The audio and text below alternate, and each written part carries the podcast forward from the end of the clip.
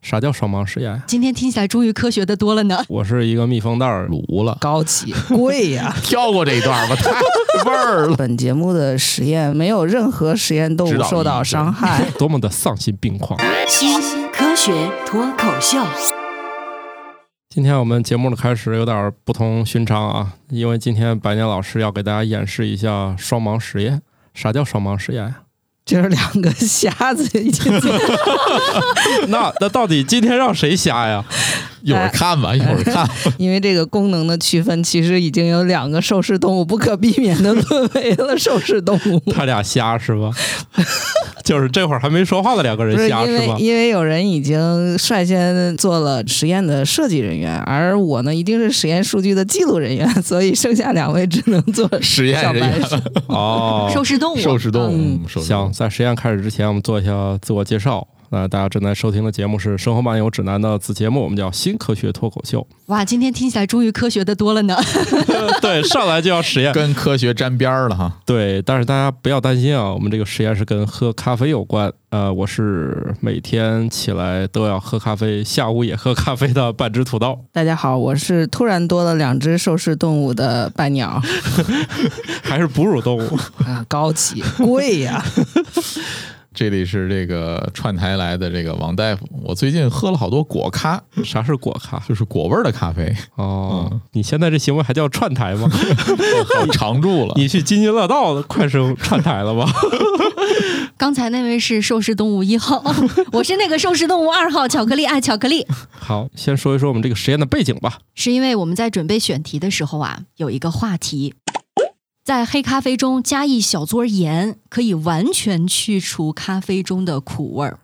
我其实不太适合做这个背试，还有一个原因就是我已经喝不出咖啡是苦的。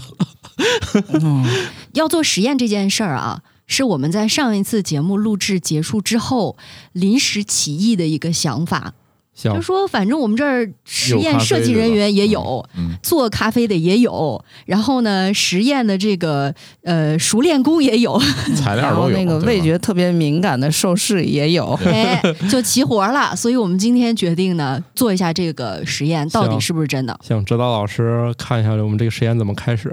半只土豆，首先作为这个双盲实验，那因为它背着我们把这个咖啡调好了，你没下什么不应该加的东西吧。我？一会儿也喝，你们放心吧 行，一会儿你必须得让你喝。我我喝，他作为第一个盲，所以他现在要离开这个实验场地。这样子，行我们后续进行实验的时候，他的各种行为就不会对受试人员造成暗示了。啊，行，出去吧。那我走吧先先去上个厕所去。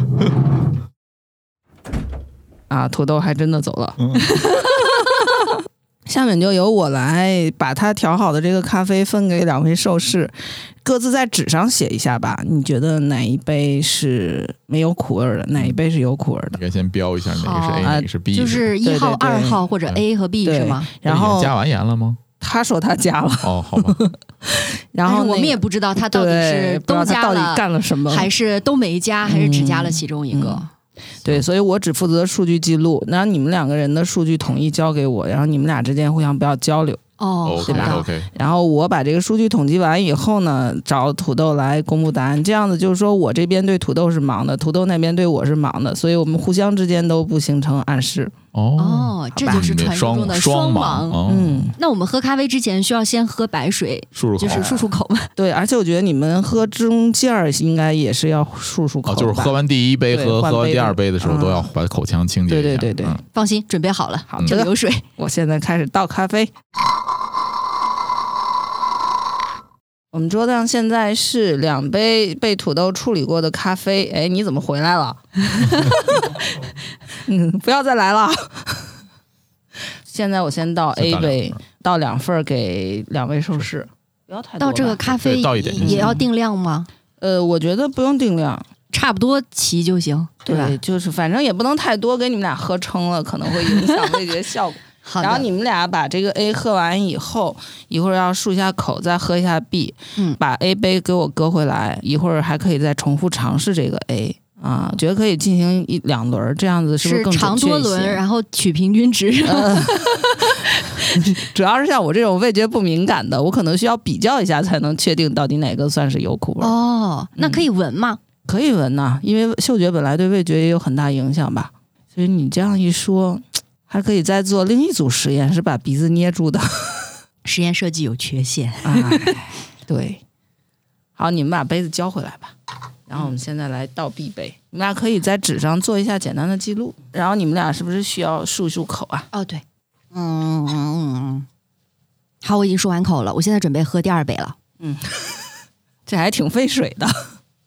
哦，还不要说话啊，不要交流口味啊。嗯，巧克力要尝第一杯吗？嗯，我觉得我不用尝了。你这句话对巧克力构成了压力。没有压力，就是多喝一杯嘛。啊，他就是为了多喝点儿， 你们可以给出结果了吗？我觉得可以给出结果了，嗯，也可以了哈。嗯那你们把结果，写张纸。哎，这好像那个天黑请闭眼啊。嗯，一会儿你们都写完，就可以让土豆睁眼了。好，那我现在叫土豆回来啊。刚才有一种久违了的交了试卷的感觉。 好久不考试了，对，摔门回来了，结果是他们俩尝出来， 结果是不一样的。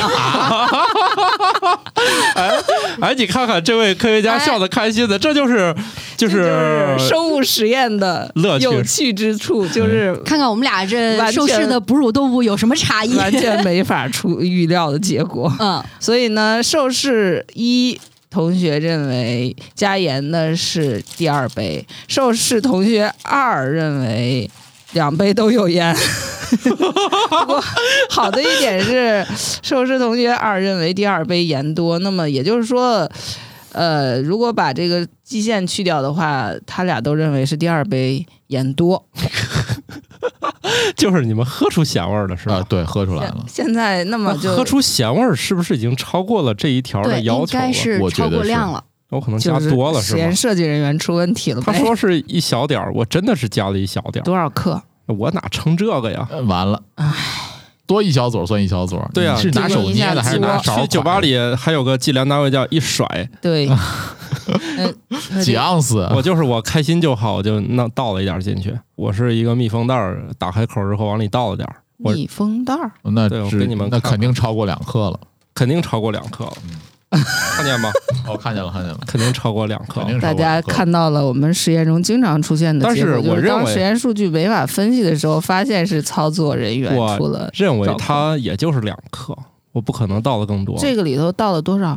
就倒了一点儿出来。这给大家这描述一下这这一是包一至个少十克以上，这是一个15自克封有袋儿，只呃那个一个方形的自封袋儿，大概是三乘以三厘米乘以四厘米面积的一个方形的自封袋上儿，面印着蓝色的字，然后里头大概装了一半儿左右的容量。这个袋子里头放的是盐吗？是盐 啊，应该不是放放的了，是绵白糖，不一定，万一感觉是像阿司匹林呢。 土豆老师那个夹的时候是把这个袋儿完全拉开，对啊，我要是只开一小口，哦然咔后撒抖哦了一下哎，没有抖咔，你那就太可抖怕了一，下呗。就抖楞一下，我认为也就是两克。抖了一下。你能给我们再抖一下？你那个抖一下，我想跟食看一堂下阿姨的那个到底勺是多少抖了一下有什么区对抖别跟？抖还差别蛮大的。啊我给你们再演示一下啊，哎妈呀，这么多呀！也就这么多吧，这不到两克这这一啊差不不到多一差不克，多我觉一得。克左右吧。啊，一克。你用手捏一下也得这么不过多呀哦一桌绝对没有这么多。那就加一多了。嘬只有一捏捏，你们越说越抽哦象了。来来，我给你演示一下桌。还得专业的这个不是你你们数据你们实验里还实有验女工来还有一给你撮演儿这示个概念吗实？验里其实还有我觉这得个吗？这个虽然说手指头的大小面积决定了一桌有多少吧，但是大概一桌也就这也就是你的那个量的五分五分之之一到不不止不止，肯定多还了少是吗，肯定还少吧，还十少。分之一左右吧。对，行，那我现在先揭示一下答案，是不是你们已经喝出来哪杯有盐了？是加吧？这么多再喝不出肯定来是，有原因我都能这样吧喝出来了，好这样吗吧？， 嗯我们再简单一点，我把那个没有的稍微加一点儿试一下。哦我来说一下，那个写了第一杯也有盐的是我，但是为什么我的品尝出现了问题？其实确实还有场外因素。他今天告诉我是带了哪个品牌的咖啡，而这家品牌咖啡，我的一贯印象是豆子烘的总是很过，特别苦。啊，但我所以今天喝的不够苦，我就觉所得以你觉得有他加变了化，盐对，可能有点对场外因素干扰你。要是所以买他一开始就不应该告诉你他是买的哪儿的咖啡。对，然后应该用一个无色的纸杯。所以今天就不是双 盲，呃，这是第一，第二一个就是说我完全没有喝过这家的咖啡，我就是以一个新的品牌的咖啡来尝来讲的，我觉得还可以。所以大家刚才围观到了一个我们分析实验结果的一个鲜活的例子，就是你都想象不到的问题出在哪里，加完之后，我觉得我也没喝出什么没味儿，喝出来是没喝吧出？来，没喝出来。行吧，这个实验果然以失败告终。我们实验不出意外的出 意外， 就主要是啥吧？我这件事儿告诉大家一个事儿，就如果实验指导老师还没来的时候，你就别先动手。对对，没错没错。还有一点是什么呢？你没有控制温度变量。今天我先说一下，是个冰咖啡，温度对于嗅觉的影响也有很大的。啊，对。所以就我们是刚才已经又想象出来了另外两种实验了，一个捏鼻子不捏鼻子，还有一个那温不度的可问能题。，你对，平时谁喝咖啡捏鼻子？这个实验是没有意义的。要捏了可能就完全尝不出来了，因为我记得曾经呃，人做过、有那一个问题就是什么呢？这个人鼻炎，王大夫，你是说你自己吗？对我有一哎受点点试鼻也炎。出问题了，完了， 因为之前有人做过这样的实验，就是让大家捏着鼻子去喝那些碳酸饮料，嗯包括了什么可可乐、啊雪啊碧、对雪碧、芬芬达，对，大家都尝。尝不出来。嗯，你这个不光捏着鼻子，他好像是蒙着眼睛喝。对对，对，就看不到什么颜色。因为。这要是让你睁着眼儿喝，你可乐和芬达分不清楚，那这个就是主要是眼科的问题，这不是嗅觉和那个是味觉的问题啊。所以以前是有人试过，但是这样的人比较少，多数人就是只蒙眼睛，还是能喝出这个芬达和可乐的区别。但是还真有极少数人这两个喝不出来，所以你看这个颜色对于我们的干扰其实也是很大啊。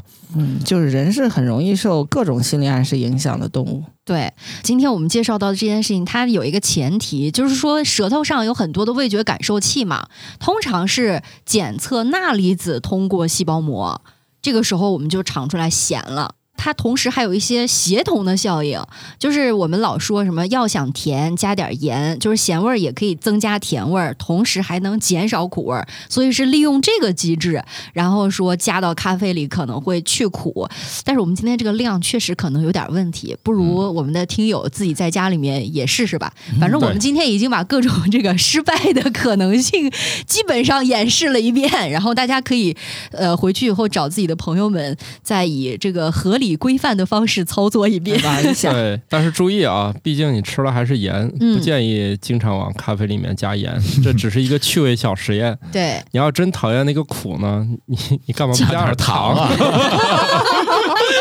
我加糖不也会胖吗？哎，反正那个《中国居民膳食指南》里面不是说了吗？一天不要超过六克盐，你就算一算，如果今天你咖啡里加盐了，吃饭回的时家候你就少少吃放点点儿。儿 吧。土豆这一爪已经一克了，今天份额的六分之一已经用掉了。 啊！哎，那膳食指南里有对摄入糖的上限有有有有有有有就是那热种量吗？呃额外的添加糖，就不是那种食物本来的那个果糖对碳水的话，啊对啊好像是二十五克还是多少那克？看来还还是五十克？那看来还是加糖稍微安全多一点点是吧？对，量大一点。膳食指南二零二二版，他说添加糖的摄入量每天是不超过五十克，最好控制在二十五克以下。哦，嚯，那这这一那其天这实个还是挺多的，这还挺多的。你像那个可口可乐那一罐儿，不可能有五十克。不止。呃，之前有人也做过很直观的那个照片，把它拍出来，就是每一个啊那种对甜饮料里面有多少块方糖，一般都在六块起。是要不你就喝不出来。你像某家居品牌里面的商店，它所有的饮料就不甜，所以你就不太喜欢再续杯了，因为它是免费续杯的。哦，哦，一旦有它把道理，它一方面说我们家的这个饮料呢都健特康别健康， 嗯，哈，其次呢也降低了你的续杯的欲望。那哎你这么一说，我以后都想续杯了。是啊，对啊，去那儿因为狂喝了续杯对，我没以事前儿觉得啊。它对肯定很甜，含糖量应该不少，我也不愿意喝。对我，不知道大家记不记得有一个周星驰的喜剧电影叫《食神》。嗯哈，里面他有一段就是成为那个黑心餐饮商的一段情节，台词也挺经典的，说快餐要多咸有多咸，饮料要多甜有多甜，这样的话他们就会很渴，然后继续点更多的东西。增加收入。这个零食里面的，你仔细看那个零食的配料表里面，那个盐和糖的含量都巨高，都非常惊人。非常惊人。我觉得是这样的，你就加完盐之后，它不是苦味儿降低了，豆子那种烘焙的那种焦香味儿还是有。对，我不喜欢饮料里面喝出盐味儿，我对那种所有海盐系列的啊都很讨厌。所以我以就挺喜所谓欢的那个盐的，啊，就所我也谓的特别补喜液的欢什么那些东对西是吧？我也对特别喜欢那种然带后它还盐一的，般海盐的还有那个奶嘛，对，因为我从小喝的奶茶是咸奶茶，嗯对，我挺喜欢某品牌的海盐口味碳酸水。是，嗯，那所以就是一部分人爱的爱死，我就是实在是受不了那个。我老家传统早餐里面的含盐量也高的惊人，这一火辣碗汤顶你好几天，盐摄入量就是火辣 汤，它咸到就是你把这一星期的盐都快吃完了。天， 哎，胡辣汤是不是泡点儿什么东西吃的？干粮泡着有饼 泡啊，泡首饼先在我们老家有这么几种搭配，水煎包一般就不说了，很少有泡着吃的，然后一般就是泡油条。郑州喜欢炸油饼，啊，也是碳水大省啊。 对，炸油饼泡进去特别好吃，但是外省一般没有炸油饼，大家只好泡油条。其实我小时候还吃过那个泡烧饼的版本，它会现打烧饼，然后那个烧饼你掰开的在里面泡也特别香。后来早餐店就慢慢就没有这种现打烧饼可以给你泡我老家有一种食物也是拿烧饼的，叫我们那边叫火烧，带馅儿的烧饼叫不火是烧，不是不是，这个食物叫牛肉照火烧，啊，对呀、它里面肯定得有点肉啊什么的，就是就是一个个肉汤，就是牛肉汤，然后呢切几片肉，然后呢把两个烧饼切成小块儿泡在里面吃，哦，跟牛奶蘸奥利奥意思差不多嘛。 差不多。他们两者呢都是通过烘焙产生的，对不对？对，所以现在呢，我们就要聊下一个话题了。我们这个烘焙，坊间一般有，呃，会看见一个特别令人迷惑的建议啊，建议你这个预热烤箱。大家能明白啥叫预热烤箱吗？就是什么都不放的时候，先把烤箱弄热了，里边没东西，先烤箱哎，先对打开，，我就很少这么干，我觉得这太浪费电了。 对我也是这么认为 的。我都是直接往里塞，我们经常预热的都是那个什么风光光度计啊， 提前开半小时。哎呀，这实验嘛，不计成本，这也能理解。家里吧，每一度电都是宝贵的啊，嗯不不允许它随便变成热能散失掉。好，我们说说这一条，烤面包、饼干等需要蓬松口感的食物时，预热烤箱很有必要；但对于肉类等需要慢慢加热的食物，预热烤箱则没有必要。看是不是简单直接。不管三七二十一让你预热的话，一一定说明他对这件事儿的理解可能也也稍微有点欠缺啊。也不是欠缺，这个东西我老婆她是做烘焙的，所以我经常吃一些烤的面包或者怎么样的，是有区别的。就是首先啊，有些像面包或者饼干这种东西需要蓬松口感的食物，如果你不预热烤箱，它那个温度啊，就是从那个食物的内部和外部一起升温。实际上呢，烤熟这个食物的味道是有区别的。嗯如果你先预热烤箱以后，食物放进去，比如说饼干这种东西放进去以后，它表面就快速硬化了，然后里面靠那个温度一点一点升高来弄熟它，这有点然后像口感是不一样的。哦，外焦里嫩是吧？哎，对，你可以这么理解。哎呦，你看哦，这不有点像那个炸薯条，外面迅速冷冻薯条直接下锅形炸成一个硬壳。硬硬壳壳，然后里面是靠蒸汽把里面给蒸蒸熟熟，，对，啊这是好的薯条。呃，能油炸的冷冻食品不是很多 啊，大大家可要注意啊，可不是啥都能油炸的，不能把那种大块儿的这个硬坨儿的东西搁到油锅里，你家今天一定会出大事儿的啊，大家一定注意啊。哎，我想起来，那个过年的时候，我们不是在隔壁台的朱峰他们家炸元宵，炸元宵啊，那第一次我也是站到朱老板身后，一个一个看着他敲，不敲肯定会爆的。对，会爆炸的。你最好家里先准备一个那个防油崩那个篦子，传统铁炒菜铲儿对，用那个锋利的边缘就挨个儿敲打他们。对，把它敲成菠萝包。 这在个以前的节目当中，我们描述过整个的这个行为。人类为了吃真是不遗余 力。啊嗯，不得不说，它虽然好吃，但是呢，风险真的很高。 呃，就是所以一般都就是准备表好演烫性伤的西。东西，冒着生命的风险，所啊以像这种食物就特别符合那种冷冻、个儿又大，突然放进油锅就很危险。 对，是是是这样。是，所所以你要不停的给他们释放中心压力。大家应该知道这个为什么高温的这个油里面不能放水，对吧？迅速气化，体积膨胀，形然后成一个类似鞭炮一样的。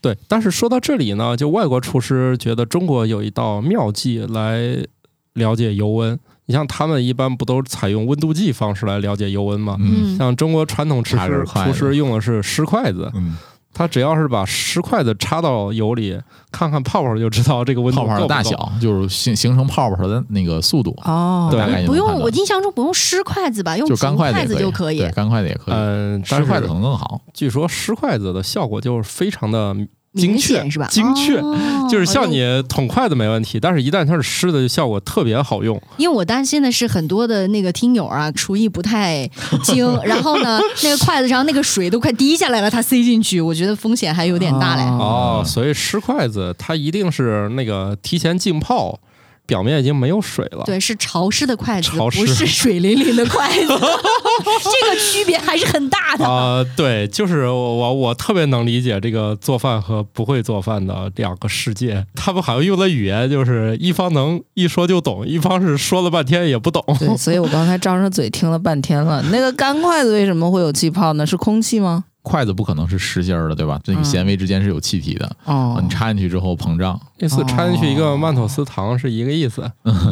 只嗯是那些小凹槽产生了一些东西。对，首先大家得有个烤箱，这是这个做这些东西哈。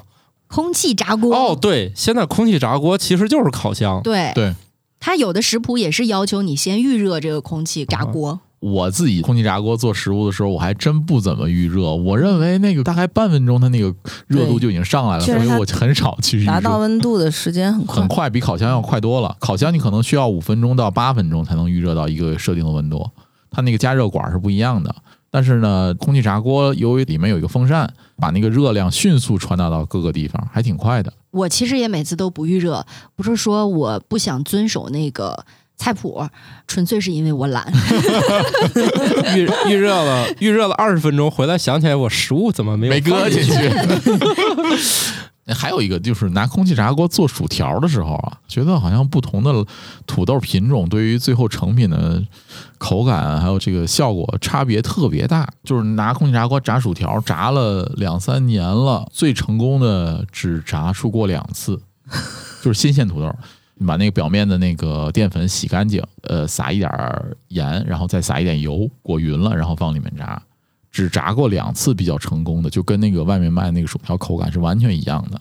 嗯，然后剩下的都不管怎么炸，表面的那个糊化的那个效果，还有土豆那个中心的那个松软的效果都不太好。考虑到做了这么多次实验都一直不能成功，只能归咎于对，原料有问题， 因为不可能说是实验操作上嗯没法复现了。是啊，一共就三个品种，搞了那么多年，大家可以去麦当劳官网上自己查一下，他们的土豆品种是公布在官网上的。麦当劳他说主要使用的土豆品种有夏波蒂、波尔班克和 Innovator，应该叫这个吧？对什么的？嗯后来也不知道它到底翻译成中文没，能买到的。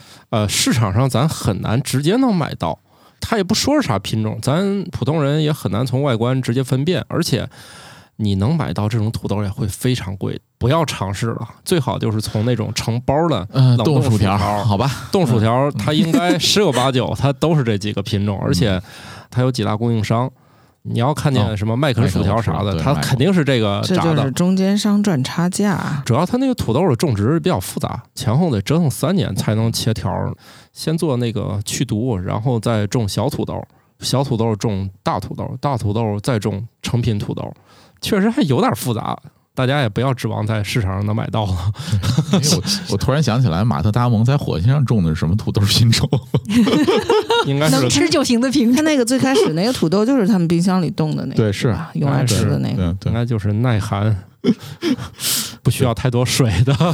估计没有麦当劳的高级。然后麦当劳主要是抗那个晚疫病嘛，稍微复杂了一点儿，不光是稍微了，而且他们土地也有要求，中间轮作、休 对耕，降雨高量呀、温度啊这些要求。嗯对，有休耕，有种那个所谓的覆盖作物啊，一大套组合拳下来，就是事儿就比较多了。所以大家千万不要想着去那个菜市场问你有这个品种的土豆没 有啊，我估计人买不到。想瞎了心了，可真买不以收到。到白眼儿。哎，不过说起来，近几年好像国内甘肃的土豆是特别有名的，对吧？前一段时间好像也是说，因为气候变化的原因，它的种植带有偏移。对的，嗯，甘肃那种最黄金的种植带，产出最贵的土豆的那个地方，因为降雨量的增多呢，它实际上面积缩小了。嗯但是它产出普通土豆的面积呢，因为降雨量增变大多就变大 了。所以总的产量变大了，但是好吃的变少了，嗯这不是符合现代农业的需求吗？ 主要是养活人是第一位的，好不好吃嘛，那就留在以后解决吧。既然都说到烤箱了，咱不能光烤烧饼是吧？我们那这你还要考啥？哎，我就问你们一句话：你们在这大热天里是什么降低了你们的温度？在不给你们空调的这个前提下，我刚准备说空调水，呗，心洗澡吧，心境静自然凉是 吗？也就是说，给你放在烈日底下，又不给你风扇，又不给你空调，你就站在那儿， 要死了，要死了，要死了！呃，你想干啥？人又不昏倒、失去自我调节能力之前，你是怎么降温的？那出汗呗。咱现在都觉得这个结论呢理所应当是吧？但是以前可不是。来，乔老师给大家说一说这以前咱是咋做实验的啊，多么的丧心病狂。在一七七四到一七七五年，一位英国科学家亲自进入高温房间进行实验，结论是出汗是人类在高温情况下调节体温的一种措施。这个实验就开启了人类第一次知道，我们站在太阳地儿，或者是无论高温低温，哎，我们是怎么没有被热死的？ 出汗，现在大家都觉得我们降低体温是靠出汗，是吧？这么理所应当，他当年可不知道呢，是吧？这个一七几几年，十八世纪好像确实挺久远的。他们自己弄了一个那种桑拿房， 就把自己和狗关进去，从三十八度就开始，所然以后这一集我们又开始摧残狗了。 对，但是不光摧残狗啊，人也搭进去了呀，所以这次特别有人性。有什么人性啊？就是意思是不能自己一个人受高温的对，不能只有考我一验是吧？他顺带把动物也给做了嘛， 所以这种伦理现在已经过不去了吧？但是人跟狗当科学家的宠物是多么的不幸啊！现不在是被切了那个什么下 丘脑，就是给拉到高温桑拿房，看也就是巴甫洛夫的相对好一点，那给吃的。没少流口水。啊是，所以你看当时他们最高的时候达到一百二十七摄氏度，他们会在实验过程中一直有全套衣服来保护自己皮肤不被就是烤烧伤、烤伤、哦，我就说。一百多度，天哪，疯了呀！那这一百多度能停五分钟吗？我天，我的他妈呀！嗯穿的是什么衣服呀？那个衣服也会导热的呀。没有具体说，但是咱想想，一七几年衣服吧，也不像现在材料这么丰富多彩，一定都对是一些天然植物。棉袄，应该不是棉袄，那棉袄不就失去了那个实验的意义吗？它隔热了吗？我觉得就普通的麻类制长袖、品短袖吧。反正有有兴趣，大家可以看看这论文是存在的啊， 可以加入我们听友群，我可以把那个 DOI 那个号发给你，自己去查一下啊。 最后呢，就是得出一个结论嘛，主要还是靠出汗。哎，然后当时没有下得到那个结论，就是说狗流哈喇子，这狗进去就是大酱油 的，狗反正记录是忍忍了一个小时，达到了四十三摄氏度，我查了一下，狗狗的体温要比人稍微高一点儿，是在三十八到三十九度左右。对，所以实验里提了，他在一百一十三摄氏度的里边忍了一个小时，似乎没有什么痛苦，记录到的体温是四十三摄氏人度。呢人？他就没写那么长时间，还有一点，他这样子以后，他怎么就知道出汗是他主要的散热方式了呢？他观察到他出了汗，实验里他就提到啊，如果在高温的这种情况下啊，穿衣服为什么比裸体更舒服？因为它这个热量灼烧皮肤的速度比提高你的核心体温要快得多。出汗它是怎么推导出来的？因为他们实验过程中呢，如果房间中湿度变大的时候，蒸发汗的能力变弱了，所以你就会觉得很不爽。但是，一旦它这个房间中的干燥程度比较好，那你这个汗液蒸发的条件不就更佳嘛？所以他就会觉得，哎，我还可以再忍一会儿。他们从这个现象中推导出，哎，出汗是调节体温的一个最主要的调节能力。这就跟这两天三伏天儿一样啊。前两天的那个热，可能在室内什么的感觉还好，但是呢，进了伏天以后呢，这空气湿度明显的变高。天津话有一句话叫“鲁无了”，鲁无就是指皮肤表面的汗液没法蒸发，然后就觉得难受。正好我前两天看果壳也讲了一篇文章叫，讲到有一个温度叫做湿球温度，嗯是指对一块空气进行加湿，其饱和时，也就是说相对湿度达到百分之一百，呃，所达到的温度。也就是说，当那个环境中只通过蒸发水蒸气这个环境所能达到的最低温度，这个温度叫做湿球温度。他就指出来，就是实际上你空气中的水分越多，那你出汗蒸发的效率就越低。这时候你出汗降温的这个机制实际上就已经被破坏掉了。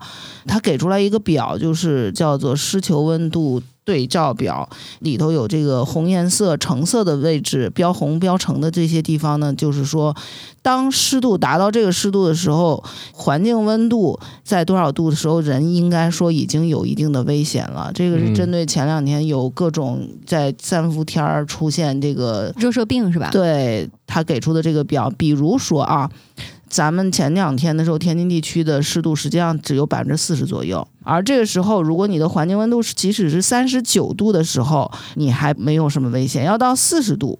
然后相对湿度在百分之四十的时候标橙色了，哦前两天我看了一下我对家里那个传感器的记录，湿度大概都是在百分之三十左右。对，很低。如果是在百分之七十湿度的时候，你的环境温度在三十四度的时候，它就已经进入橙色区域了。就不舒服哦了。对，然后大概在环境温度三十七度左右就变成红色区域，就非常危险 了。所以你看，当年那个实验，啊搁现在就不用做了。所以我们现在实验伦理学要求的更严格也是有必要的。对，嗯它其实有替代的实验手段， 但是当年这件事儿可是很厉害，是吧？你看当年的科学家也很卷，是吧？都为是了能发论文写儿，什么喝幽门螺杆菌啊，那都是比较现代的。这可是一七几几年，我现在觉得玩这个《王国之泪》是真的挺科学的，《塞尔达王国之泪》里面，你在一个炎热的沙漠地区，让你小舅子给你身上挂点水的话，你的体温就能降低 什么呀？怎么还有小舅子？啊。好吧，这个果然不愧是物理引 擎。对它这个游戏里面的物理引擎非常科学。那我们这个 虽然我不知道桑拿房里有多少，但是哎，夏天有人去蒸桑拿，有这外面不是不要钱吗？你别说去桑拿房，每年的夏天还有一大批人专门去新疆的吐鲁番进行沙浴的治疗，甚至还有专门的疗养院。到下午的时候，把沙子刨开一坑儿，把自己埋进去。 不是这本节目不是什么任何医学指导。哎，啊、我们不光不构成指导，我们也反对这种形式啊！你们三思而后行啊！当然了，那个就正午的时候，他们应该是不太敢去。正午我觉得吧，但凡脑子里没有特别大问题的，应该都不想出门儿。而且还有一个问题，就跟刚才白鸟老师提到的那个所谓的湿球温度是吧， 对，是一致的，因为那边空气湿度非常的低，对很哦干燥。比较干燥其实所以你看，即便可能到了四十度的高温，它好像还能忍受。但是，但凡那个环境之下，比如说四十度了，你空气湿度提高到百分之七十、百分之九十，整个人就已经不好了 这。里面沙子它是用固体给你不停的传递，我感觉这可要三思呢，低温烫伤也是很危险的一件事非情。常危险。那种以嗯前不是说你关节哪儿不舒服，给你烤烤那个热也不行的啊。还有你那个加热马桶垫儿，你一直坐在那上面 也会低温灼伤的啊。 还有发这现个屁股一红圈人生的儿体，那真的是好丰有一点返祖的感觉了，屁股红了。 很小嘛，现在呢，自然界当中也有一些比较厉害的啊，这个火一直没有熄，是吧？我们来说说这个事儿吧。世界上已知最古老的煤火位于澳大利亚新南威尔士州温根山地下大约三十米的地方，可能至少已经燃烧了六千年，就是地火是吧？对我看到这条我就想起来刘慈欣那个小说，嗯，内蒙，嗯，有一个地方也是燃烧地火，燃烧了好几十年了，乌海煤矿乌。海煤矿对吧？嗯呃，那个煤矿也是当时开采以后是什么原因引起的忘记了，它然后它一直在燃烧，燃烧了好几十年，表面上能看到那个有热量，地面周围的地方寸草不生，热量就上来了嘛，空气中的那个很大的燃烧那个煤炭的那个味道，它是个浅层煤矿嘛，浅层煤矿部分地区能够看到那个火。可惜了，这没有挖出来让咱自己烧。哎，我其实挺纳闷儿的是，这个说地下三十米地方燃烧了六千年，煤炭的燃烧应该是需要氧气的，它这个这么低的氧气含量，它也能燃烧？就像咱烤肉那种，它没有明火，碳其实它一直是在那样燃烧中点着。它也不需要非得有多旺。我觉得慢慢嘛，你如果给它养给的太充足，是不是也不需要找六千年就烧光了？嗯，其实我刚刚还回去看了一下刘慈欣那篇小说，我现在都觉得他那个到底是个科幻小说还是一个科技小说？他就啊讲当时是人为的引起了一场地火嘛。他说你住进去的氧气，一部分跟碳燃烧生成二氧化碳，还有一部分生成的实际上是一氧化碳。然后那个对二氧化碳会跟那个碳再反应，又生成一氧化碳。然后它再往上走的时候，遇到水蒸气，还会发生一系列其他的反应。这不就是初中化学吗？ 啊，对，就是说现实中也是这样的，会烧得很慢。只要有一点点氧气在这儿，它就可以持续的进行这个反应。包括像三十米其实很浅，嗯，包括像那个石油开采，如果说你路过看到那种有石油探井的地方，它也会有一个专门支出来点啊火，要一把点多火余的嗯那气个气烧体烧掉掉的嗯那个装置。嗯嗯嗯记得我小时候去那个油田就看见过这个燃烧的火炬大庆油田，你像我小的时候，经常来来回回，比方说看到准东或者说是克拉玛依附近，就会有这样子的场景，一直点着是吧？嗯，一直点着。嗯，实际上说起来，这个火炬，因为我们家里是炼油厂的嘛，我倒是知道，其实他们一直在试图把这个火炬给吸掉。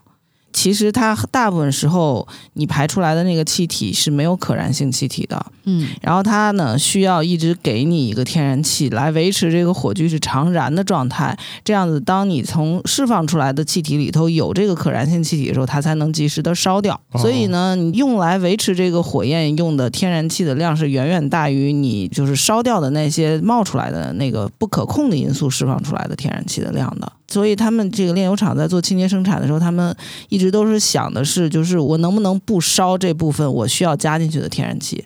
后来他们就做出来一个一个探头，当出现可燃性气体的时候，这探头感应到这个可燃性气体，它才会点火。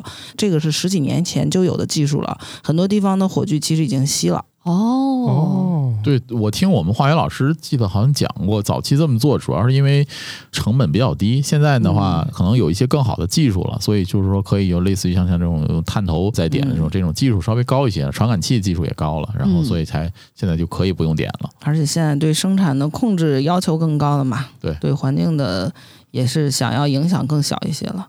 对，还说回这个山吧，探险家登山的时候发现的，说明他们都活着回来了。他们怎么知道已经烧了六千多年了？查文献了呗，他们就一个是文献说他们这个当地土著语言呢，一直就有这个记录，然还有后一个，我估计能够通过这个推测它的燃烧速度来探明的储量，大概能推算出来对燃烧。他们认为这是一个直径五到十米的一个球儿，但是如果这点儿能烧这么久吗？反正温度达到一千摄氏度吧，大概绵延了说是有六点五公里，嗯推测的所以时这间个六千年其实也是一个推测 数据。那肯定是推测嗯呀。六千年前他也没有文字记录啊，就算有，也不会专门就记这个事儿吧？或者说能记下来是谁点的？ 谁想吃烧烤，点着之后再也灭不掉了。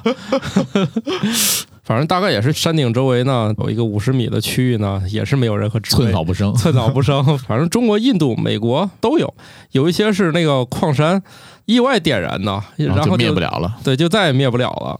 嗯，我就想起来那个福岛下面那一团核燃料的火了。堆芯不是熔毁了吗？嗯，对啊，它应该是在下面做了一个钢壳，把那个撑住熔毁的堆芯接起来了。但是那个堆芯要是按照现在的这个速度进行应该核会反应，融掉的。好像还要反应很多年。其实也是一直在发热的，所以它才不断的要往里头补充海水嘛。确实是核电站那个堆芯一旦出这种问题，确实很棘手。好吧，我们还是说点凉快的事儿吧。嗯这听起来这一会儿 听起来不觉得后脊背发凉吗？对这么热的天儿，咱不能一直说这么热的事儿是吧？对，听一会儿往桑拿房跑，一会儿又是地火烧到一千度的。 说点凉快的吧。美国黑人发明家阿尔弗雷德 ·L· 卡雷尔在1896年发明了我们现在所使用的商用冰淇淋勺子。这给大家形容一下，它那个商用冰激凌勺子是不是说咱们在一些自助餐厅看到的那冰激凌勺子？它就是是一个就一根硬硬的一根棒子那种，有个小碗儿。他说的发明的这个冰激凌勺子是指你晚上以后一捏，它那个对球能啪。它有点像弹嗯开来前面带个圆球的剪子，呃，对，只要你缠起来之后一捏，它一就捏砰，它就后掉边下是来个就是弹簧那个支撑的一个小把手，然后一捏那个把手，它会把那个前面的那个你崴下来的冰激凌给弹下来，推出来是吧？嗯对，推出来，对推对对出来哦，嗯就是这样搓球的那种勺，就对是强迫症友好，省得你那个挖出来不是正圆 形，啊不正球它形，也不是不正圆形，它主要是为了你挖出来以后没法抠下来，它粘在这个那个你要不那样，你不得在那甩吗？ 对。这甩就不知道甩哪儿去了。对，我甩能想到的方法是在背面加热，大家现在在去吃自助的时候，冰激凌区那个勺子其实是一个特别硬的一个棒子，那个就是得磕，得磕。然后那个你 你就是它那个旁边不是有一盆水吗？对啊你每你次蘸把一之前蘸蘸一下哦点，水，蘸一点水，然后你把它再挖，就成一个球形，然后再就好好弄了，那个稍微它容易滑滑落掉了，对，滑落。啊。 小时候我就见过这个装置，觉得特别神奇。哎主要是为了盛冰激凌的速度比较快，咔一瓦咔就下来了，一瓦咔就下来了。对哎，，说起来，这种在怀冰激凌之前，先把那个勺子蘸一下水。我给大家一个烧烤小技巧，比啊如说你烤肉串儿的时候，那个肉串儿你也可以先在水里面浸一下，然后再上烤炉，因为这样的话，它不至于让你的肉的外边儿那一层熟太硬的了太快，然后容易老。啊，就是嫩嘛哦，嗯嗯还是嫩。哎，这跟上一条那个烤箱里烤肉不用预热，实际上是一个道理呗。对，就是别让它外壳过硬，哦，我理解了，就是让表面的水分先蒸发，然后把嗯这个外壳整体的肉的这个温度先起来温度不要嗯壳化。那然后这 个烤蔬菜不都这样吗？比如烤韭菜，肯定要先蘸水啊先蘸的水啊呀。对对对，对，一个道理。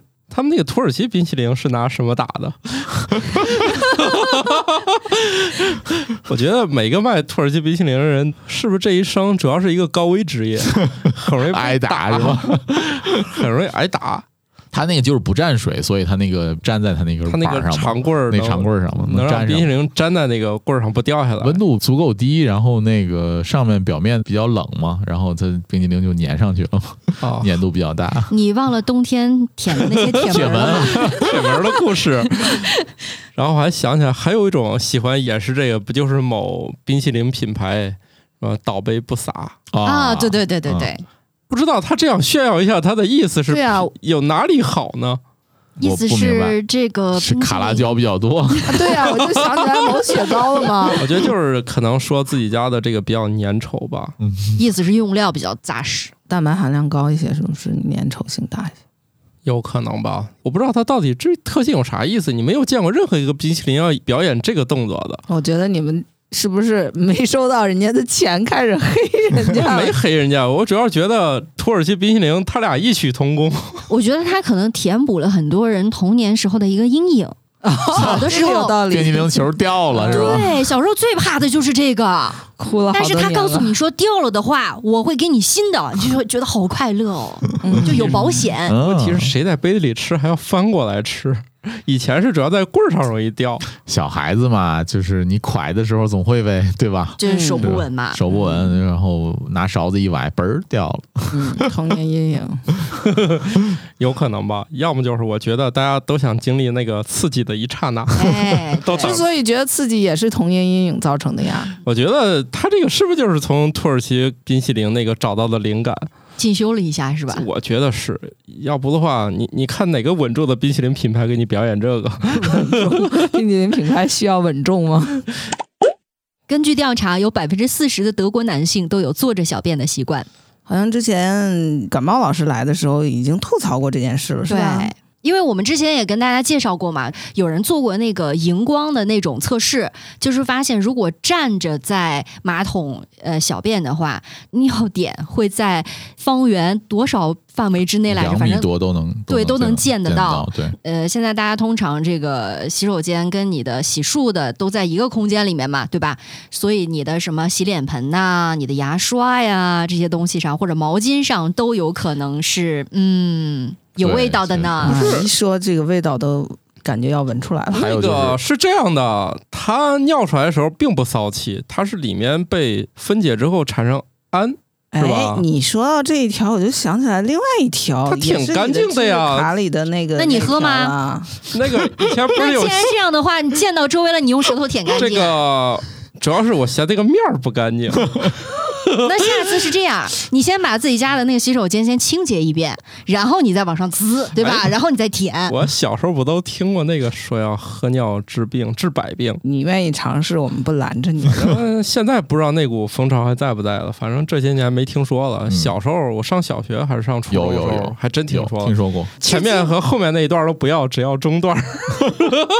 至今为止，不是部分地区还存在什么用童子尿煮鸡蛋什么治病的方法吗？前两天看到过的，说尼安德特人的基因里头，他是闻不到那个熊二烯酮的气味的，而这种气味实际上在人的尿液、汗液里都有。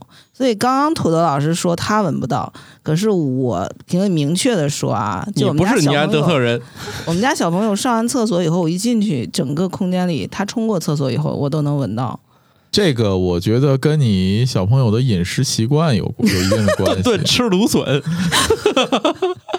这个跟性别有关系吗？肯定是女性的嗅觉是更灵敏一些的，嗯，然后他那条知识卡里头就是说，不同人的基因里头，他就没有那个受体，所以他就不能结合，哦所以他就完全就是闻不到那个味儿。 而王大夫仅仅是鼻炎，是 吗？一下子轻松了好多，人生少了很多负担呢。嗯，所以说这个困扰可能某些人自己感觉不到，但是你已经默默的给别人造成了困扰。除了做小便之外，我觉得还有就是大家在大便完了以后是先摁水再起来，也也有一定的这个保持环境卫生的这个作对用。，咱们 之前都喷自己身上是吗？ 对，因为就是你大便你冲的时候，它那那一下儿啊，它激发出来很多。不是应该盖上马桶盖儿？ 是就是说呀，就就是是它屁股有的时候也可以冲到马桶盖儿的这个作作用用啊，哎，对，就是裤子洗的勤点儿。反正这个事儿不省事儿啊不。是，我又想起来你们刚才说的那个大便的时候怎么样方便，是吧？要传统的这个坐便器实际上不太利于大便的。反正我我也不知道为什么德国人这么喜欢坐下来小便。我不太那我觉理解得人家这个文明进程就对就是高个一好点习嘛，惯吧好习惯呐、他们可能不一定是这么想的吧，只是为了卫生吗？也不是。但不管是出于哪个，结果是很好的，所以大家都模仿一下，争取超过这百分之四十啊！你说有没有这种锦标赛？世界坐着小便比例锦标 赛，这关键这比不出胜负了，他尿不远 了。就所以是说就是滋水枪一些还不够你玩的是吧？滋多远的这种比赛就很无聊，你们就比 看谁坐着这个小便的比率高呗。哎呀，各位听众，这期这个 这个先说一下啊，男性小朋友的时候都是会有一些这个呃比着互相看谁滋得远的这个这个这个这个游戏、嗯啊，可以理解小朋友吗？嘛？对可以理解，这个长大了以后，大家还是注重一下自己的文明程度吧。哎，这个我查一下，通篇也没有说他们坐下来尿的原因是什么。我觉得其实很好理解吧，就是比较卫生啊。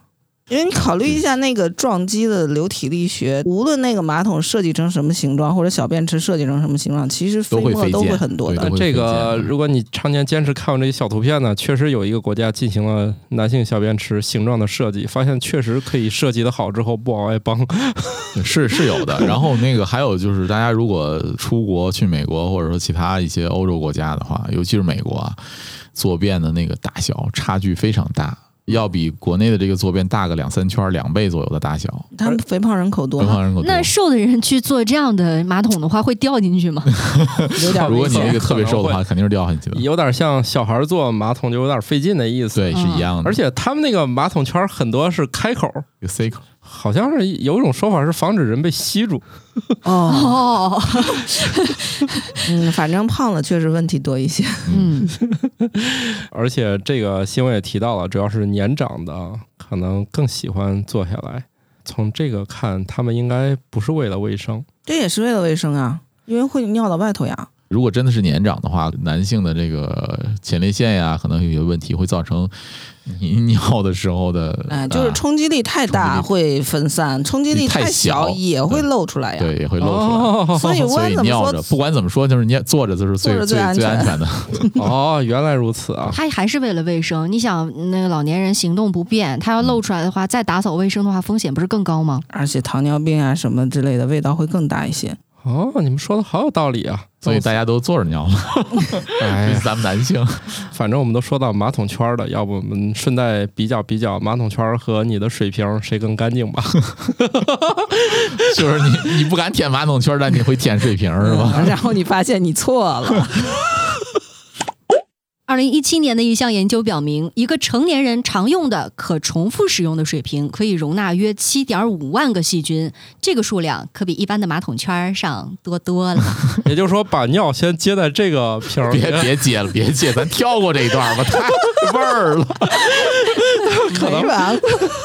哎，但是你想啊，我刚才提到那个场景当中，有一个杯子，它就是真的有这种风险啊。啊，就是刷漱牙口杯杯子嗯漱口杯。所以，所以我们家现在取消漱口杯了。 我们家也没有你。们家有向上的水龙嗯头？， 对，就是把那哦个水管做成一个向上的，你拿左手接点水，不就可以漱口了吗？是可以，但是不用还用手，还得用手 你嘛。是那受个你家猫的启发吗？意思还得洗手是吗？对啊，就是那我那个水龙头是冲上的，然后就给你开一下就可哦以。，我们家确实也没有漱口缸，这样的话孩子还能少点东西，嗯，确实比较省事儿。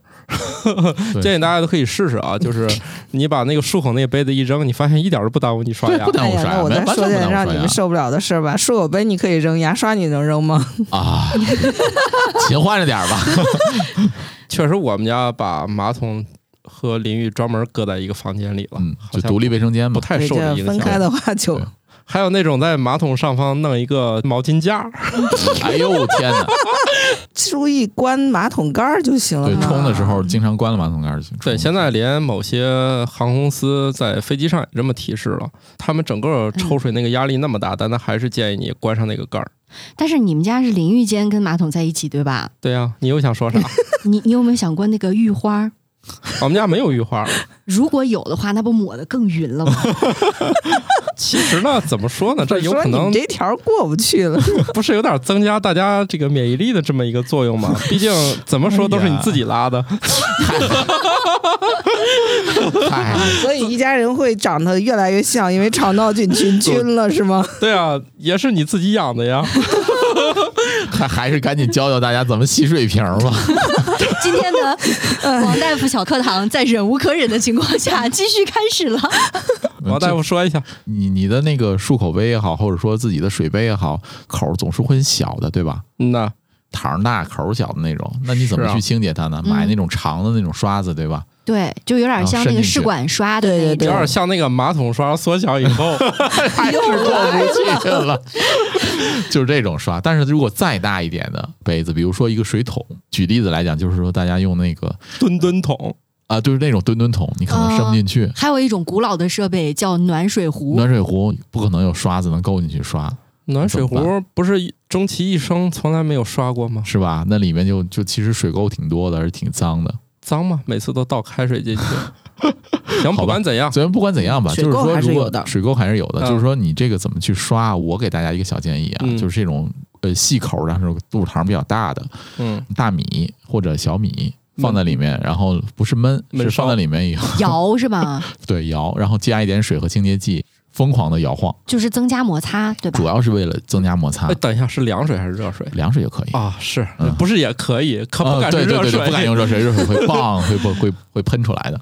哦，这样的话就会增加呃水流在杯壁的摩擦力嘛，摩擦表面哦积。而且还提供了两种摩擦程度，就像砂纸它分多少目，对，大米粒儿它大，小米粒儿小。 你还得分两回 洗是王大吗夫？说的意思是或者，而不是或者和对。不是和 对，大家知道大米其实非常坚硬的。如嗯果你们家用那个蒸米饭的那个锅是不粘锅的话，千万不要在那个不粘涂层的那个锅里面去投米，不然的话，那个不粘涂层很快就会被大米的那个尖儿给磨掉的。嗯，我就这样干了，也确实出现这个结果了。啊对，哦，我就是在那里面淘的，果然那个全是有划痕吧是有一些掉了。，对，对，非常快。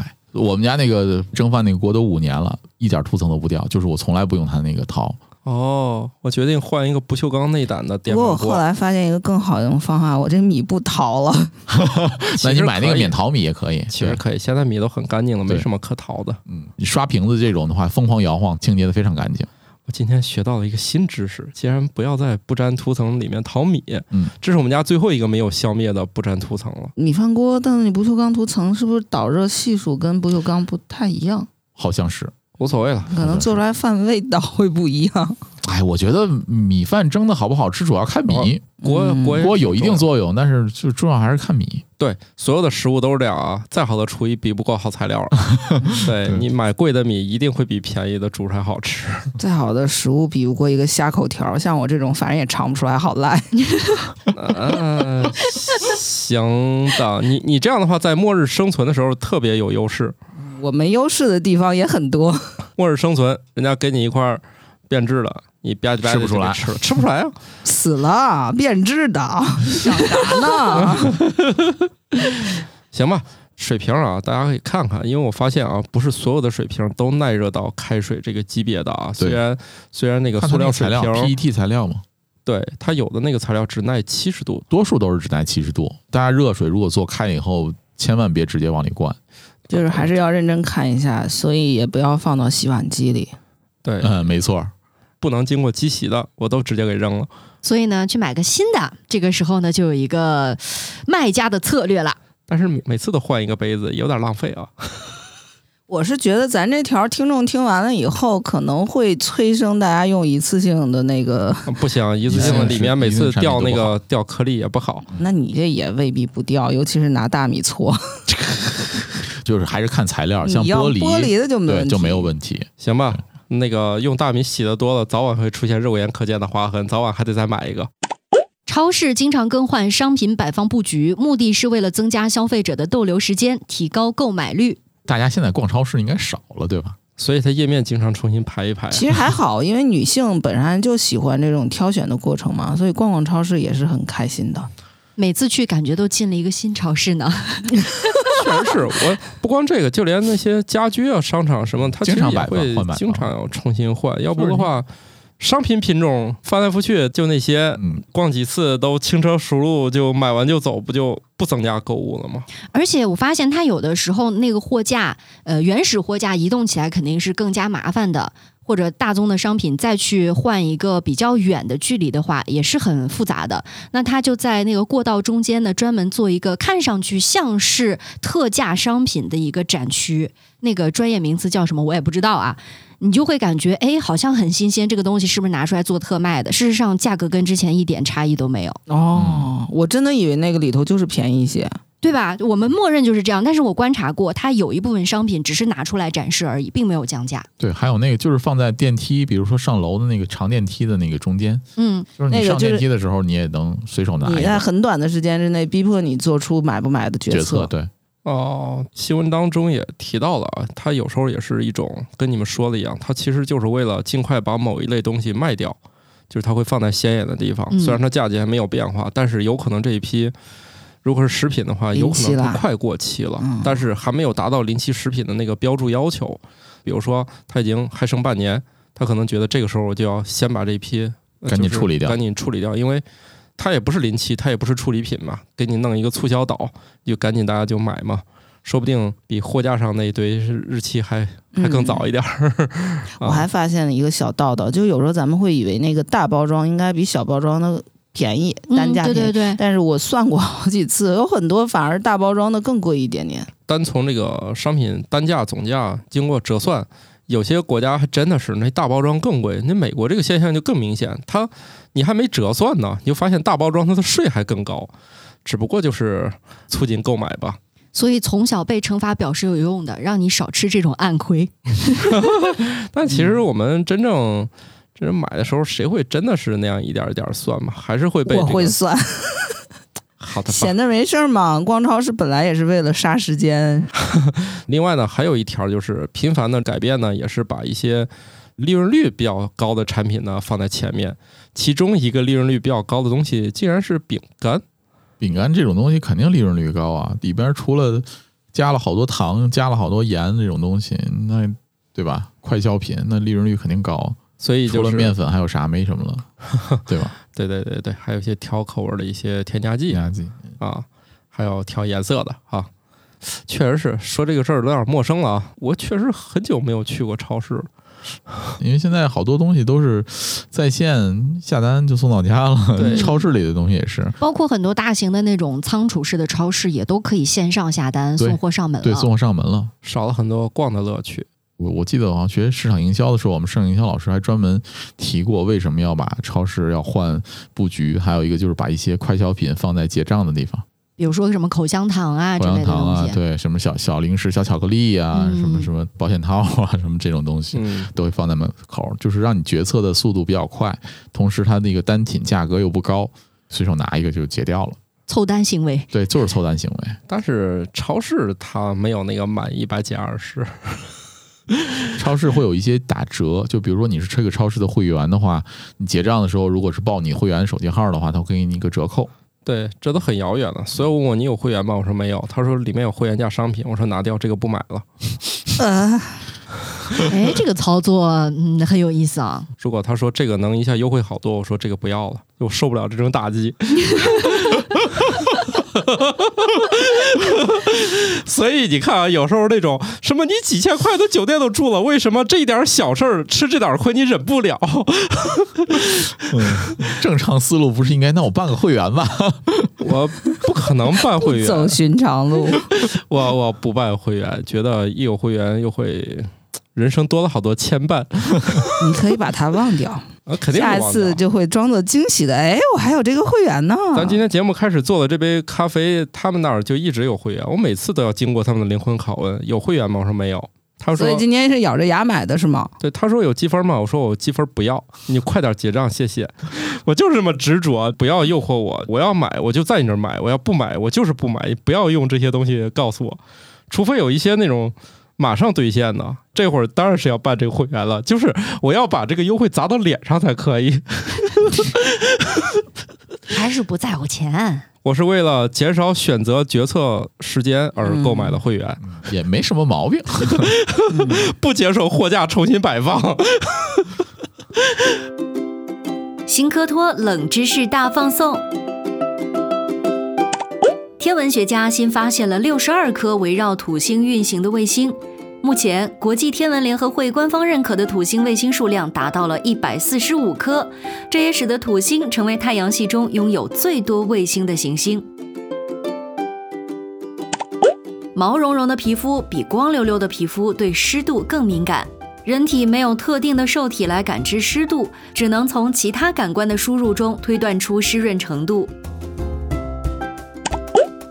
新的研究表明，这个世界上收入最高的百分之一的人的认知测试分数和收入低的人群没有明显差距。事实上，一部分智力相对较高的人也许并不会被金钱所诱惑，他们往往对知识有着强烈的渴望，可能会更偏爱薪水相对较低但智力回报更高的工作，比如建筑、工程或研究。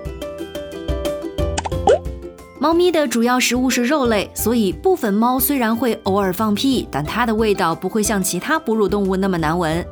但一旦你的猫猫频繁放屁，还伴随着腹泻，应该留意它的身体状况。研究人员在一个有着两千年历史的古罗马定居点的大规模挖掘中，发现了五十多把镊子，这表明罗马男人可能痴迷于拔腋毛。